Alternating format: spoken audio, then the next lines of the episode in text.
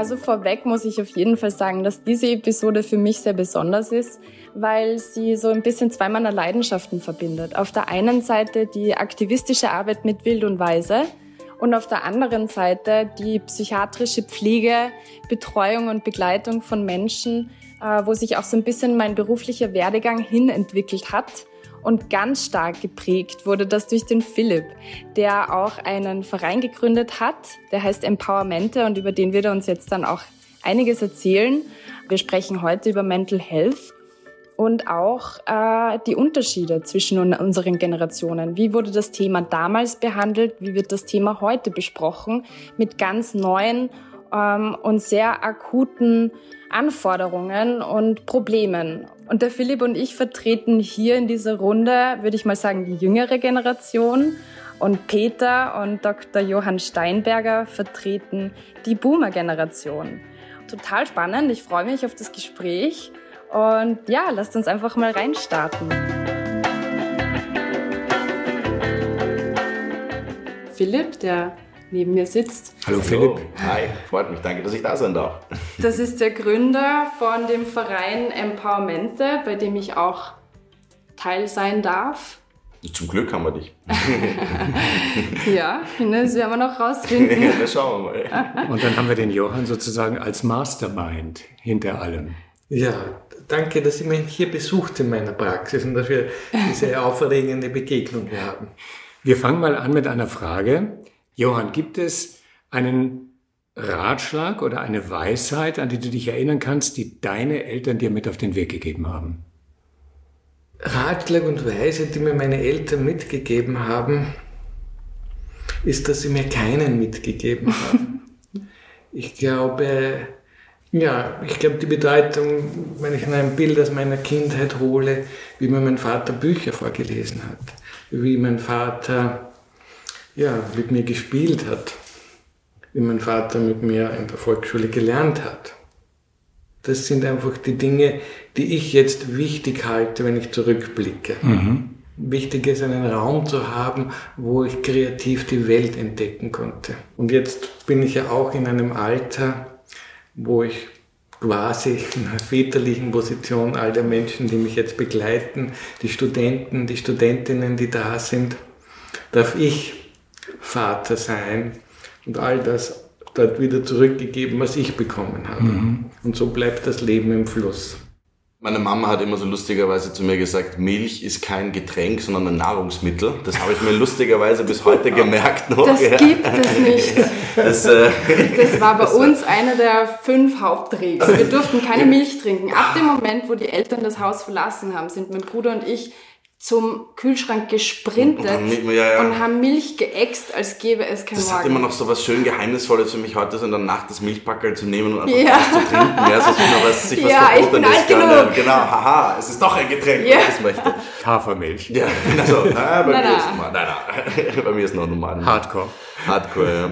Nein, aber ich glaube, das, das, was mir am Ende des Tages viel wichtiger ist, meine Eltern haben mir letztendlich meine Lebensgeschichte auch irgendwo mitgegeben und haben, also ich bin, beschäftige mich auch viel mit generationenübergreifender Traumaweitergabe und, und einfach diese Dinge. Und ich glaube, ich wäre nicht der, der ich bin heute ohne die Geschichte meiner Eltern, ohne was sie erlebt haben. Und ja, zwei sehr, wie soll ich sagen, außergewöhnliche Persönlichkeiten mit wilden Lebensgeschichten, die ich aber sehr inspirierend finde. Und das ist eigentlich das, was mhm. sie mir mitgegeben haben. Auch, glaube ich, meine, meine Fähigkeit, einfach die Welt mit den Augen zu sehen, mit denen ich sie sehe. Was ja doch auch was sehr zumindest aus meiner Sicht, weil ich das live miterleben kann und dich begleiten kann auf dem Weg, für mich was sehr Bedeutungsvolles ist, wie du die Welt siehst. Insofern ist es was total Tolles, was daraus entstanden ist, der Verein Empowermente. Empowermente ist so ein bisschen, habe ich das Gefühl, der Punkt, an dem ich eigentlich immer sein wollte in meinem Leben, nur früher noch nicht wusste wie.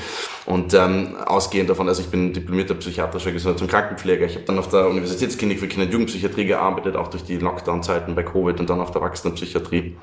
Äh, und habe dann letztendlich aus dem, was wir im System erlebt haben, entschieden, die Dinge selbst in die Hand zu nehmen mit meinem alten Team und habe aus dem heraus im Jahr 2022 dann den Verein Empowermente gegründet mit dem Ziel sozusagen Unterstützung und Empowerment für Jugendliche, für junge Erwachsene, aber mittlerweile arbeiten wir sowieso mit allen Altersgruppen ähm, und wir wollen einfach was tun gegen die massive Belastung, die wir momentan erleben in der Gesellschaft. Mhm. Weil du gesagt hast, wir haben viel erlebt, aber ihr habt eben auch viel erlebt, was nicht gut war.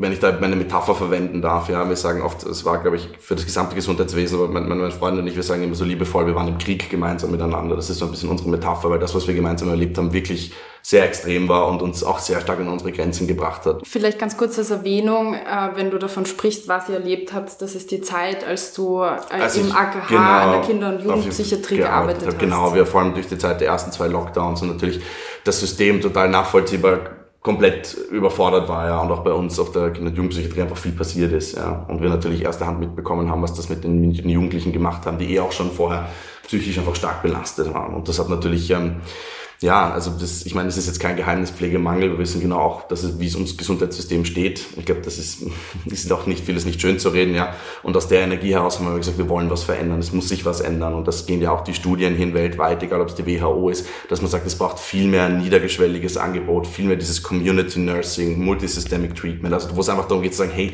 rausgehen in die Gemeinschaften, zu den Leuten nach Hause und dort mit ihnen arbeiten und sie dort unterstützen. Weil wir auch genauso wissen, ein Krankenhaus ist auch nicht immer der gesündeste Ort paradoxerweise. Ja, der Zufall will es ja, als ich heute von Salzburg, ich äh, bin ja heute von Salzburg hierher gekommen und da lief das Mittagsjournal, äh, als ich am Weg zum Bahnhof war. Und im Mittagsjournal ist ein Beitrag gewesen über einen Streik äh, im Klinikum Otterkring. Habt ihr das mitgekriegt? Ja. Das Klinikpersonal, also die Ärzte und die Ärztinnen und die Pfleger und Pflegerinnen sind heute ähm, in einen einstündigen Streit gegangen und zwar pikanterweise in der Notaufnahme, also um sozusagen dem Ganzen ja. nochmal wirklich Nachdruck zu verleihen. Und ähm, jemand hat aus Briefen oder aus Kündigungsschreiben, so war das genau, zitiert, wie es den Leuten geht. Und die Sachen haben mich so erinnert an das, was ich von euch gehört habe. Ich habe Angst, ich habe zum ersten Mal seit längerem Zeit wieder Migräne, ich kann nicht schlafen, äh, ich komme nicht zur Ruhe, ich mache mir die ganze Zeit Sorgen, ich fühle mich völlig überfordert und ich weiß nicht, wie ich den morgigen Tag überstehen soll, wenn der Dienstplan will, dass ich um sieben auf der Matte stehe. Also ich glaube, was so schön, also ein Krankenpfleger ohne Schlafstörungen ist wie ein Schaffner ohne Zug. Also das ist einfach was, ich glaube, das, was, was man auch echt nicht unterschätzen darf, sind die, die extremen Bedingungen, unter denen man im Krankenhaus arbeitet. Und es ist einfach, ich muss schon ehrlich sagen, ich war immer überrascht, wenn man glaubt, das geht's noch schlimmer und man ist dann wieder überrascht, dass es doch noch irgendwie schlimmer geht. Und das ist schon, was ich aber jetzt auch erlebe im, im Unterrichten oder auch äh, im Gespräch mit Kolleginnen und Kollegen, die noch arbeiten, ist, dass die Situation sich immer weiter zuspitzt. Ja. Und ich bin jetzt gerade mal zwei Jahre also aus der Kinderpsychiatrie weg, gerade mal ein bisschen über ein Jahr aus der Pflege und ähm, bin, also es, ich kämpfe immer noch mit dem, was ich erlebt habe und was mhm. passiert ist. Und es ist immer noch eine Wahnsinnsumstellung. Mhm. Ja. Also das ist, weil, weil der Job an sich, also ich finde, es gibt so einen kleinen Mythos mit dem Pflegemangel, den ich gerne mal ein bisschen kritisiere, zu sagen, wir, wir haben keine Pflegekräfte, wir haben sehr, sehr viele Pflegekräfte eigentlich. Nur die können alle nicht mehr oder wollen alle nicht mehr im System arbeiten, weil es nicht mehr zum Aushalten ist sozusagen, weil sie sonst kaputt gehen. Mhm. Und ähm, da wollen wir mit Empowerment eben auch neue Maßstäbe setzen, dass wir sagen, hey, Pflege ist mehr, Pflege kann mehr.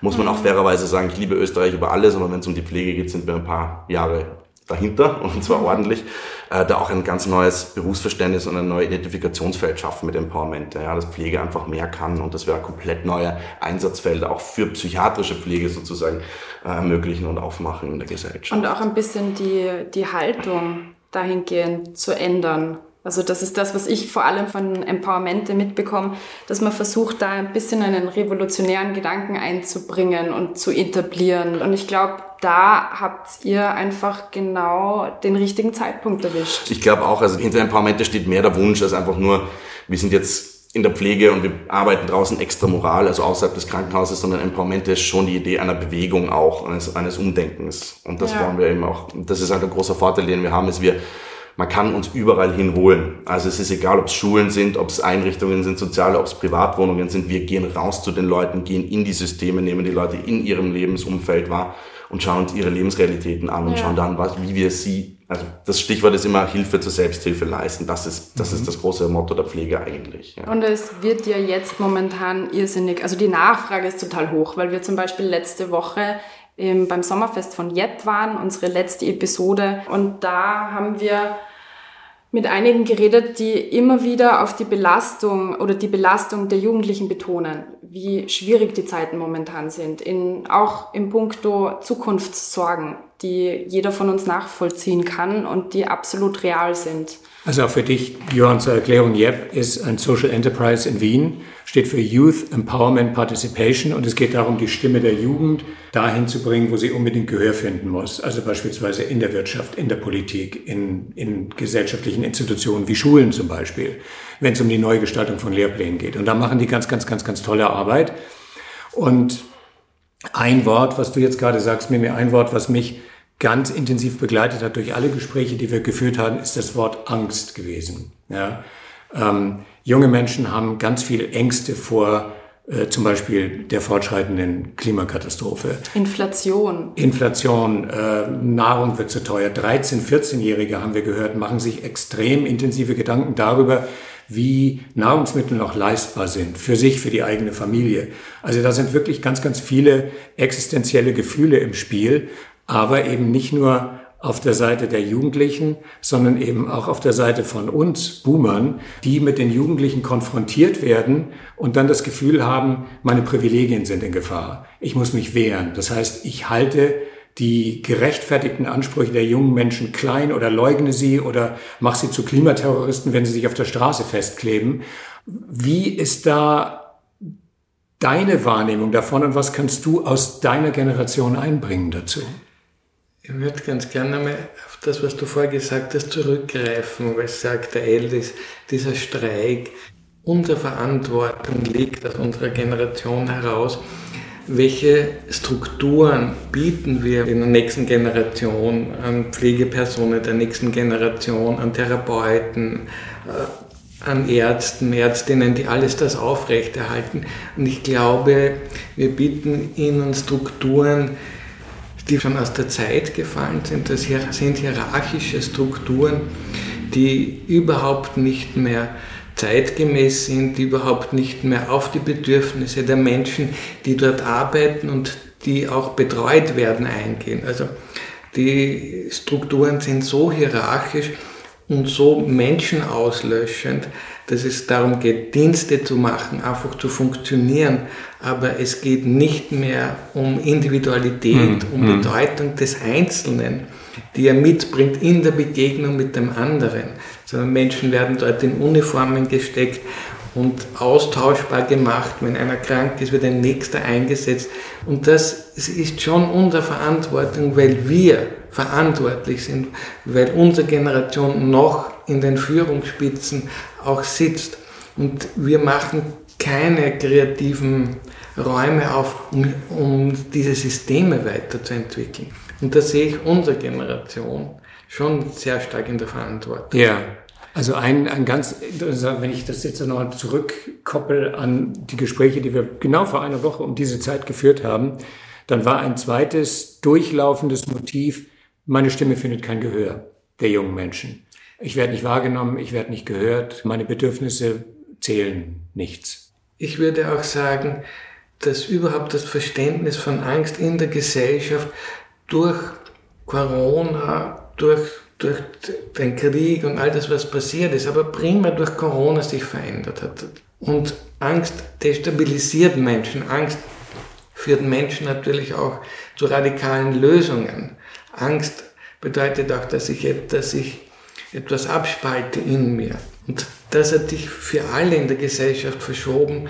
Und, und natürlich sehen wir es ganz, ganz stark bei den Jugendlichen, bei den Kindern also das Schmerzhafte, was ich wahrgenommen habe, dass ja Kinder, und wenn ich so dann Kindergartenkinder und Volksschulkinder, dass die ja keinen Referenzrahmen einer anderen Gesellschaft hatten als das Normative von Corona. Also mhm. mein Nächster ist mein Feind. Ich könnte ihn verletzen, indem ich ihn anstecke und vice versa. Mhm. Also das macht ja ein tiefes Gesellschaftsbild. Und, das ist, und wir leiden noch ganz, ganz stark im psychischen Sinne an Corona und das wird uns noch viele, viele Jahre begleiten, bis, die, bis das wieder aus der Gesellschaft herauskommt. Das geht bis in politische Veränderungen und so weiter, was Menschen an Lösungen, an Radikalität auch suchen und wo Verleugnungen passieren. Das heißt, wir haben ja auch ähm, durch die politischen Maßnahmen, die gesetzt wurden, Kinder aus ihrer Erfahrungswelt also wo es darum geht, Erfahrungen zu machen, sich zu verlieben, äh, sich zu verkrachen, sich wieder zu versöhnen, wild und weise zu sein, äh, rausgenommen und haben sie in einen Rahmen gesteckt, in dem sie all das nicht oder nur mäßig online erleben konnten. Und wenn du sagst, oder das ist jetzt meine Frage an dich, wenn du sagst, es wird uns noch über Jahre oder Jahrzehnte begleiten, diese Menschen werden älter und haben diese für sie wesentlichen Erfahrungen nie machen dürfen. Ich würde es ein bisschen anders betrachten. Also die Bedeutung der Angst ist, dass uns Angst gemacht wurde, damit wir funktionieren, damit wir uns an, der, an das halten. Wir haben Kinder und Jugendlichen Angst gemacht. Es passiert etwas, wenn du das und das nicht tust.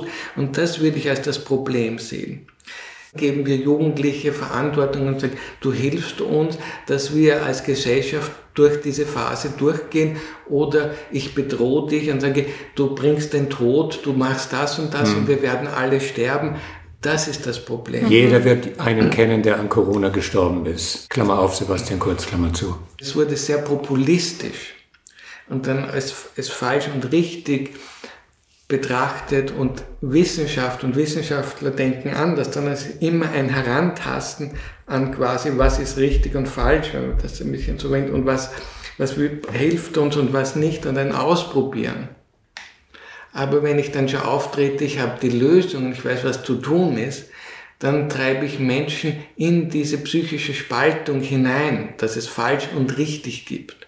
Und nicht, dass wir da gemeinsam als Gesellschaft durch ja, durch eine Phase durchgehen, wo wir Verantwortung, wo wir Bedeutung füreinander haben. Mhm. Unter dem leiden wir Ältere oder unter dem leidet ihr Jüngere. Das heißt, würdet ihr sagen, das ist etwas, was uns stark auseinandergerissen hat?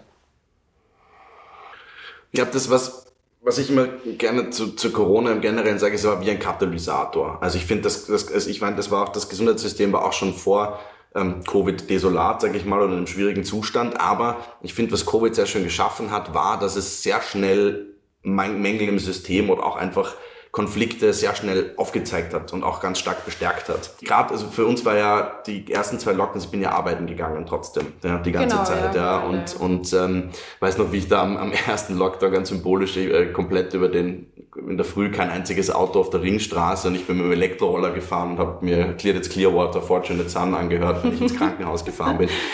Und was ich aber in der gemeinsamen Arbeit auch erlebt habe, und das war ganz schlimm für mich, wo, wo ich viel Schmerz noch, noch in Erinnerung habe, waren, waren ältere Kolleginnen und Kollegen, also auch aus eurer Generation, die massive andere Ängste haben durchstehen müssen. Man hat so schnell gehört, ja, das ist Achtung und die Jüngeren sind safe, aber Risikogruppe und alles. Ja, wir hatten auch Kolleginnen, die erkrankt sind. Und das war extrem, das waren ja für mich als, als junger Mann sozusagen, ich habe diese Ängste überhaupt nicht durchstehen müssen.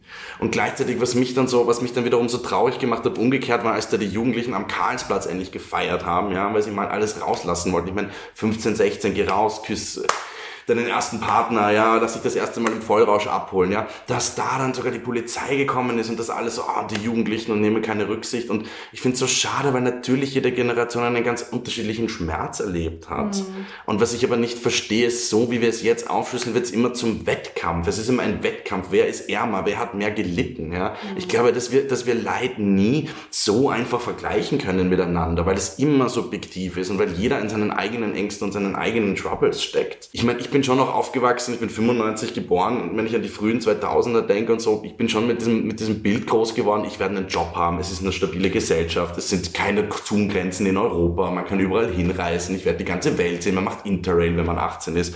Und dann kam mit Corona plötzlich der Schockmoment, die Grenzen sind dicht plötzlich, ich kann nicht einfach mehr verreisen. Und ich glaube, das hat auch vielen Menschen extrem viel Angst gemacht. Ne? Also wir haben ja auch, es macht ja auch so viel Sinn, dass es auch so viel Gegenströmungen gegeben hat, zu sagen, hey, dass das Impfen kritisiert worden ist, dass die Maßnahmen kritisiert kritisiert worden ist. Und das, ich fand es aber auch so schlimm, die Spaltung, wenn ich ganz ehrlich bin, die hat sich dann auch schon wieder generationsmäßig aufgelöst, weil ich weiß noch am Anfang, als es geheißen hat, wir kriegen die Impfstoffe, habe ich in meinem Kopf natürlich gesagt, ja sicher, ich lasse mich impfen und plötzlich alle auf, also fast alle auf meiner Station am Anfang, das sicher nicht.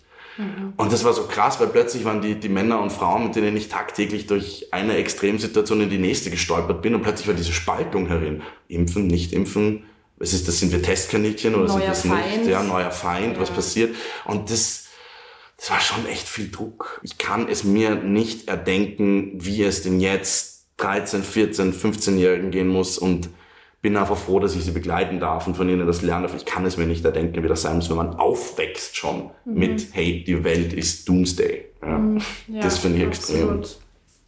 Naja, also mein Einwurf jetzt in diese Covid-Debatte wäre äh, die ganz andere Seite. Ich spreche da aus einer sehr privilegierten Rolle heraus, aber für mich war der erste Lockdown eine der chilligsten Zeiten seit langem, weil ich in einer WG gelebt habe. Ich habe mich dort total wohl gefühlt. Mein Freund ist zu der Zeit zu mir gezogen, damit wir uns sehen können. Und wir haben dort unseren Arsch abgechillt in der Wohnung. Wir haben dort wirklich alle möglichen Sachen gemacht, Stick and Poke ausprobiert und gebastelt und Ton bestellt und Sachen gemacht und gemalt und drei Tage ferngeschaut mit diesem Hintergedanken von wir können. Wir haben das Geld und wir haben nicht diese Sorgen. Und so bin ich in diese ganze Covid-Geschichte reingestolpert, eigentlich mit total viel Freizeit und Freude. Und dann sind aber natürlich auch ein paar Sorgen meinerseits dazugekommen, die ich mit ganz vielen anderen teile. Welche?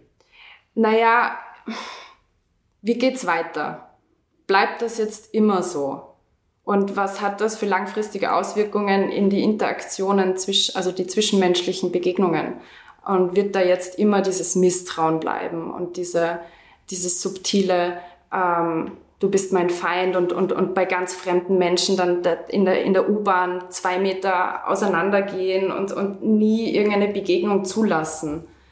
Ähm, wodurch, also bei solchen Begegnungen kann ja irrsinnig viel entstehen und man kann irrsinnig profitieren davon und dass das so, so von einem Schlag auf den anderen getötet wurde, das hat mich total beängstigt mit der Frage, ob das so bleibt. Also ist diese chillige Stimmung dann gekippt mehr und mehr? Ja, dir? auf jeden Fall. Also ich habe im ersten Lockdown einfach eine total feine Zeit gehabt, aber äh, bin dann natürlich äh, irgendwann auch wieder arbeiten gegangen und dann ist das so langsam wieder, wieder hat sich das dann gesteigert, die Sorgen. Was ich so mag an einem Beispiel ist, wenn ich da ein bisschen so noch einhaken darf, ist das, was ich so lustig fand. Am Anfang fand ich, war gerade auf Social Media viel diese Stimmung von, hey, wir schaffen das, gemeinsam durch die Krise, zehn Tage Fitness Challenge, Yoga. und ich fand dann so nach, nach ein paar Wochen kam halt irgendwie so der Moment, wo du gedacht hast, okay, jetzt habe ich irgendwie mein viertes israelisches Kochbuch durch. Aber irgendwie wäre es schon auch mal ganz geil, wieder rauszugehen und Menschen zu sehen. Und ich glaube, das, was du mir sagst, ist ganz wichtig. Also ich glaube, es ist so spannend, dass viele Leute, es gibt Menschen, die haben das extrem entschleunigend erlebt. Es hat Menschen, für die was die absolute Katastrophe Katastrophe, gerade natürlich auch große Familien, Homeoffice, all diese Sachen. Aber ich glaube, was es uns so schön gezeigt hat, und das mochte ich schon, dass dass unsere Psyche komplexere Bedürfnisse hat, wo ich auch sage, wo ich ein bisschen auch kritisch zum Mental Health Content bin, den es viel gibt auf Social Media und Instagram und so. Ich glaube, es ist uns auch wieder sehr schmerzlich und ich habe viele, viele Menschen haben mir da beschrieben nach Covid, sie haben ähm, sie haben Freundschaften beendet, ja, haben ganz anders darauf Wert gelegt, mit wem sie jetzt Zeit verbringen, irgendwie, wählen ganz anders aus, mit wem und wie sie Zeit verbringen. Und das ist schon irgendwie interessant, weil ich das, weil ich das Gefühl habe, dass da dass da wir schon auch sehr schmerzlich gesehen haben, wir sind Rudeltiere. Also wir brauchen schon auch irgendwie soziale Interaktion und gleichzeitig aber auch diese große Angst davor, sich zu begegnen. Mhm. Und ja, unser Mental Health oder unsere Psyche ist nicht einfach nur ja, die 10 Tage Fitness Challenge auf, ja. auf Instagram. Stichwort Mental Health. Ähm, was mich total interessiert hat, ähm, ist, dass ich dich, Johann, gefragt habe, wie in deiner Jugend äh, Mental Health äh, besprochen wurde. Deine Antwort war darauf gar nicht. Ja, diese Wortschöpfung war, war nicht verankert in einer Vorstellung der Gesellschaft. Mhm. Wenn wir den Unterschied überlegen zwischen dem Zugang zu Mental Health heute und damals, den, den es damals nicht wirklich gab. Ähm, heute versuchen wir ein bisschen diesen patriarchalischen Gedanken niederzulegen, ein Mann muss Mann sein und, und, und darf nicht weinen, darf keine Gefühle zugeben, muss hackeln gehen, muss die Familie ernähren. Und die Frau ähm, ist nur hysterisch und dramatisch und wenn sie etwas äh, erzählt, was ihr am Herzen liegt, dann ist es schon wieder zu viel. Hast du das Gefühl, das war damals auch so? War das stärker noch? Diese Vorstellung von, wie konstruieren wir Geschlecht, war sehr ähnlich. Also so, ich rede zurück von meiner Kindheit der 70er oder dann Ausbildung und Studium 80er Jahre, was eine, schon auch eine Aufbruchszeit war, wo, wo schon auch diese Geschlechterrollen und zum ersten Mal auch viel stärker in Frage gestellt wurde. Also es gab natürlich nicht, äh, nicht diese LGBT-Community. Das ist schon eine tiefe Weiterentwicklung, die, die ich für die Gesellschaft sehr wertvoll finde. Je differenzierter wir nachdenken als Gesellschaft, desto komplexer werden wir auch als Gesellschaft. Äh, Krisen reduzieren Menschen wieder eher auf archaische Wesen, auf das Funktionierende. Ich glaube, wenn wir uns über Generationen weiterentwickeln, wo nicht so große Katastrophen waren wie zur Zeit der Großeltern, Urgroßeltern des letzten Jahrhunderts, dann nehmen auch die Diversität zu, dann nehmen auch paradoxerweise, würde ich sagen, psychische Erkrankungen zu, weil wir den Raum haben. Mhm. Äh, wenn ich ein anderes Beispiel nehme, Menschen im Krieg haben keine Symptome.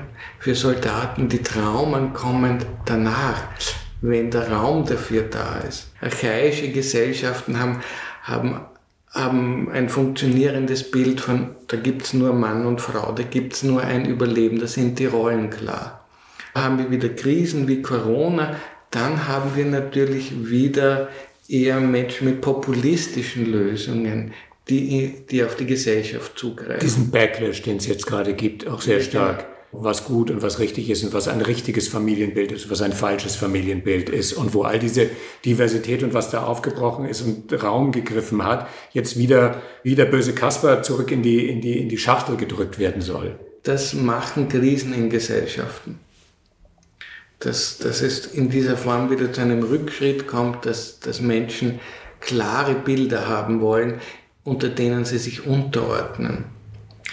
Erich Fromm hat sich schon mal damit beschäftigt, einer der größten Ängste, die Menschen haben, ist die Freiheit.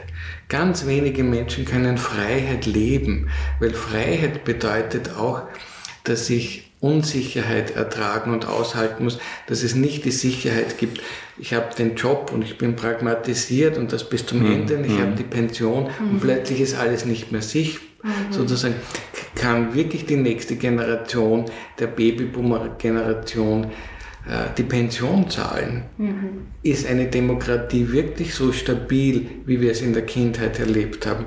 Wenn wir darüber nachdenken und das Nachdenken als Freiheit betrachten, dann gehen wir auch in die Unsicherheit. Wer Unsicherheit nicht aushalten kann, wer nicht Diversität, einen schwankenden Boden, wer nicht spielen kann, das eigentlich falsch und richtig uns einengen auf schwarz und weiß, der hat es ganz, ganz schwierig in Freiheit zu gehen und der hat am Ende des Weges, glaube ich, große Angst vor Freiheit. Mhm.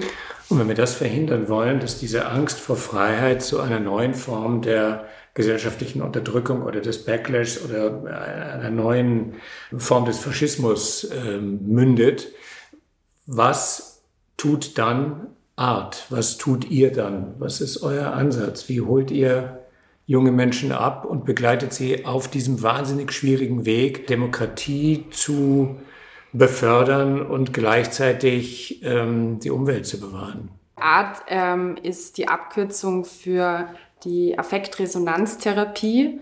Äh, gleich, ganz am Anfang habe ich schon erwähnt, dass ich das auch studiere. Also der Philipp ähm, hat mich auch in dieses Studium hinzugezogen, wie auch bei Empowermente, wodurch ich sehr, also wofür ich sehr, sehr dankbar bin. Ähm, aber bitte erklär mal. Wenn ich versuche runterzubrechen, ja, was ich, was ich, ich meine, den, den Johann kenne ich schon lang und ähm, darf ich vielleicht unsere Kennenlerngeschichte erzählen? Das ist Sehr nicht das beste Beispiel, um Art zu zeigen. Sehr zum, gerne. Ich kam also im, in meinem zweiten Ausbildungsjahr noch komplett grün hinter den Ohren am Otto-Wagner-Spital zum Herrn Dr. Johann Steinberger sozusagen in die Art-Runden. Hab keine Ahnung gehabt, was das gewusst, also keine Ahnung, was das ist. Sind irgendwie im Kreis gesessen und haben geredet und ich habe gedacht, was ist das für ein Typ und keine Ahnung.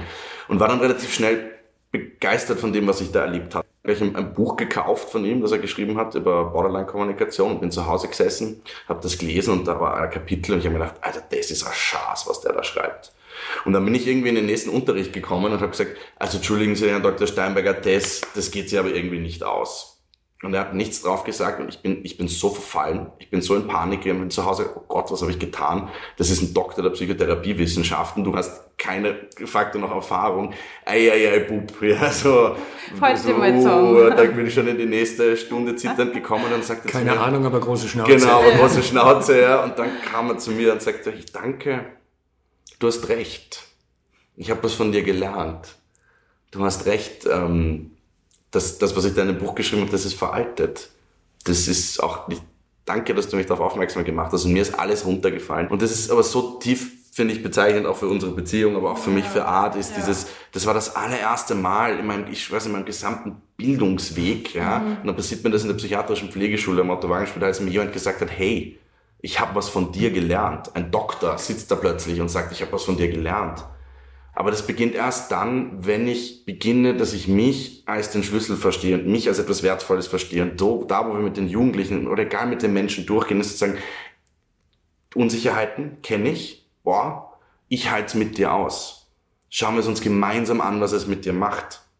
Ja, zu sagen, hey, die Artfrage wäre auch zu sagen, kannst du mich mitdenken, wenn du so wütend bist? Oder wenn ich sehe zum Beispiel, ja, wie du von lauter Angst, ja, äh, deine ganzen Freunde wegstößt und dich nur zu Hause einsperrst, das macht was mit mir. Ja, da werde ich traurig. Das macht mir selber auch Angst. Ja, weil eigentlich möchte ich, dass du rausgehst, dass du dein Leben lebst. Das, was, warum ich auch so kritisch bin gegenüber modernen, sage ich mal, auch Behandlungsmethoden in der Klinik, ja, oder auch was wir sehen jetzt im gängigen Mental Health Content ist, dass wir immer was dazwischen schieben. Also sozusagen negative Gefühle, Spannungszustände werden nur als ein, ein negatives Symptom verstanden, das muss man wegmachen. Aber keiner fragt, welche Bedeutung haben die. Und dann schiebt man ein Medikament dazwischen, ADHS-Medikation oder Phasenprophylaxe oder Neuroleptika. Aber niemand setzt sich hin und sagt, hey, ich gehe mit dir durch und du lernst plötzlich, dass deine Gefühle dich nicht umbringen. Und ich glaube, der Ansatz, den wir sagen, ist wieder in die Begegnung zu gehen und eben weg von dieser Auslöschung und dem anderen Bedeutung zu geben, indem man aufeinander zugeht tatsächlich und sagt, hey, du bist der Mensch, ich bin der Mensch, du hast Wert, ich habe Wert. Sag mir, wer du bist, erzähl mir deine Geschichte und ich höre dir zu. Hm. Und genau das setzen wir um in der Arbeit mit Empowermente, wo wir Menschen begegnen in ihrem Lebensumfeld und nicht, wie wir das früher erlebt haben, wo die Menschen zu uns kommen und die Rollen von vornherein ganz klar abgesteckt sind. Das bedeutet, ich bin die Expertin, ich sag dir jetzt, wie du dich zu benehmen und verhalten hast, äh, weil du hast keine Ahnung, weil du bist eh krank. So, du bist Patient, ich bin äh, Expertin, mach, was ich sag. Für mich war eben auch in dem, was du gesagt hast, so wichtig, die Artfrage wäre zum Beispiel, was ich vorgemeint habe mit den Ängsten, ja, dass ich zu Menschen zum Beispiel der Boomer-Generation hingehe und sage, hey, was hast du für Ängste durchgestanden? Erzähl es mir, ich kann es mir nicht vorstellen, aber ich stelle es mir krass vor. Mit, mit, mit einem anderen Körper, mit einer anderen gelebten Lebenszeit. Ich möchte deine Ängste wissen. Reden wir drüber. Und, und, und es mit dir auch gemeinsam zu halten. Also ich merke das in der Arbeit draußen, ich weiß nicht, also auch auf der Kinderpsychiatrie. Ich habe so viel über mein Leben gelernt. Ich mein allerliebstes Bezugskind mit dem Vornamen C, wenn sie das hört, weiß sie, wer gemeint ist. Ja. sie hat mir so viel beigebracht über mich selbst. Durch die durfte ich so viel heilen und Obwohl so viel lernen. Sie Patientin Obwohl sie war Patientin und du war, der genau. Ich war der Pfleger Ja, und sie war die genau. Kranke. Ja, ja, Und trotzdem sagst du heute, zwei Jahre später, oh Gott, wie viel habe ich gelernt von ihr. Ich glaube, von kaum einem anderen Menschen so viel wie von ihr. Aber es ist ja total interessant, weil ähm, so ein, auch so ein bisschen in seinem eigenen Klischee stecken bleibender Satz ist ja immer, die Generationen müssen wieder mehr ins Gespräch kommen. Und eigentlich ist ja auch wild und weise oder das, was wir machen, dieser Podcast, wir wollen befördern genau dieses, miteinander ins Gespräch zu kommen. Aber dieses, das, was du gerade erklärt hast, bedeutet ja, Philipp, sich sehr zu öffnen, aber ganz schnell wieder rauszufallen, weil man dann irgendwie sagt, ja, aber du nimmst es ja ganz anders wahr, du bist ja faul, du bist ja die neue Generation, ja, aber du machst mir die Zukunft kaputt, du alte Generation. Das sind ja, das sind wahnsinnig schwere und schwerwiegende Umstände, um zu dieser Art von Gesprächskultur zu kommen. Ne? Das ist echt nicht einfach. Total. Und ich glaube, da ist was, ich glaube, das Schöne ist, dass wir, dass es funktionieren kann, wenn man aufeinander zugeht. Das Problem ist, es wird immer dann zu Gewalt, wenn wir den an, wenn wir, wenn wir dem anderen die Gefühle absprechen. Das ist so auch unsere einzige wirkliche objektive Realität, die wir haben, sind unsere Gefühle. Und wenn ich herkomme und dir deine Gefühle abspreche, ja, dann nehme ich dir was weg, dann nehme ich dir etwas von deiner Realität weg. Ja, aber wir können uns annähern und wir können, ich kann sagen, hey, ich verstehe, dass sich das so anfühlt oder krass, ja, aber hör mal zu, wie es mir geht. Und ich glaube, du hast vollkommen, ich, es ist schwierig, du hast vollkommen recht. Ich glaube auch gerade Social Media, die momentane Situation treibt diese Spaltung. Wir haben echt auch, muss ich sagen, verlernt, miteinander umzugehen und miteinander zu reden und auch einmal Gegensätze auszuhalten, Widersprüche auszuhalten, Paradoxien auszuhalten, Gegensätze auszuhalten. Daran nichts zerbrechen. Und das wollen wir mit der Art Akademie auch und auch mit Art natürlich weiterbringen, dass wir Menschen beibringen, diese innere Haltung anzunehmen mhm. und den anderen in seiner Lebenswelt zu verstehen. Ja, und zu verstehen, hey, der kommt aus einer ganz anderen Generation, der hat ganz andere Dinge erlebt. Ja, natürlich sieht er die Welt anders. Vor kurzem gab es eine, eine äh, im Zentrum-Sendung im ORF. Und da ging es um die Rammstein-Debatte. Ich weiß nicht, ob ihr die gesehen habt. Da war äh, ein, ein Musikproduzent dabei und ein Musikjournalist und äh, eine Aktivistin, die sich zu Recht hemmungslos über dieses ähm, über Menschen aufgeregt hat, die gesagt haben, Darling, ein Rammstein-Konzert ist nun mal kein Ponyhof, nicht? Also da muss man schon wissen, worauf man sich einlässt und so weiter. Und ähm, diese Täter-Opfer-Umkehr, ne, die war da, die war da ganz stark Thema. Das ging hin und her und die beiden sind, also die sind überhaupt nicht, äh, man hat dort nicht zusammengefunden. Es war ein gegenseitiges sich bewerfen mit Befindlichkeiten. Und diese Aktivistin hat dann auf ihrem Insta-Kanal danach gepostet, wie schwer es ihr gefallen ist, in dieser dominanten Männergruppe zu bestehen und wie sehr sie es als ihre Aufgabe gesehen hat, diese Ruhe nachhaltig zu stören. Ja? So, und dann ist sie in ihrem eigenen Kanal befördert worden durch Stellungnahmen, etwa in der Art von, oh, ich feier dich so, dass du dem das so richtig reingesagt hast.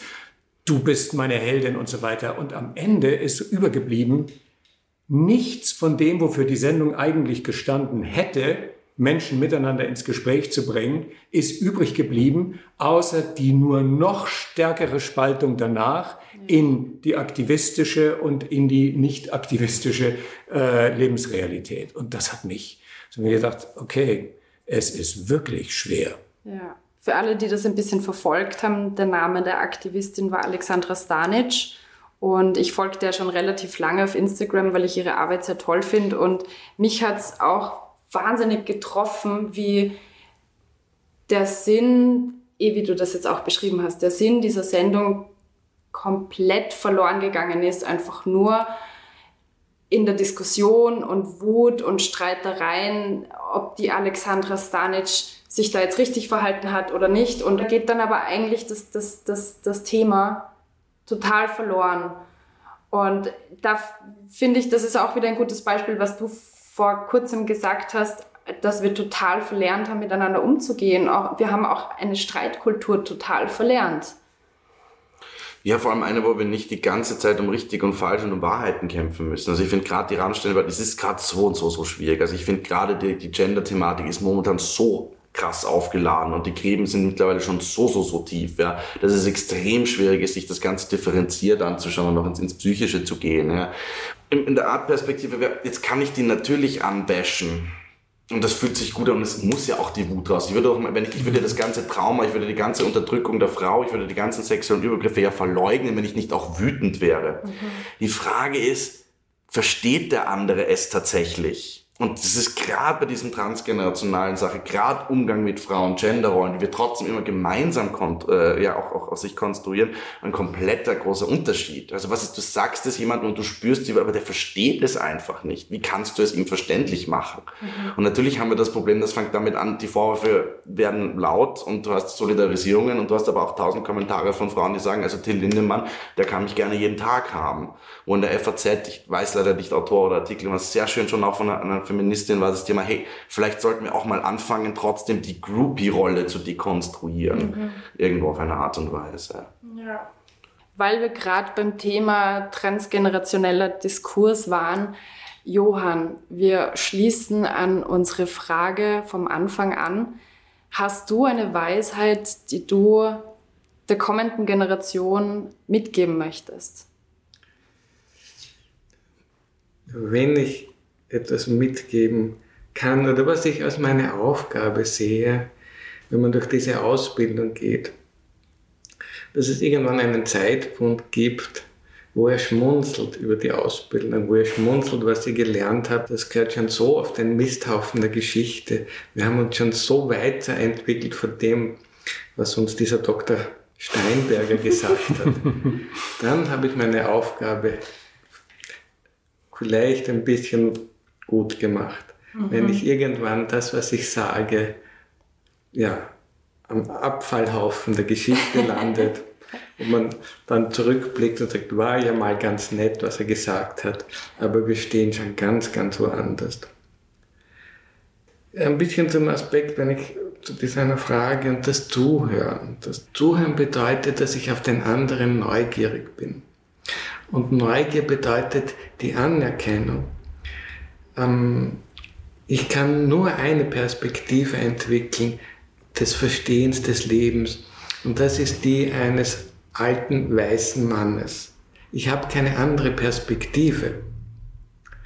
Aber die Geschichte und die Gesellschaft geht weiter. Es wäre tief vermessen zu sagen, ich würde dich verstehen.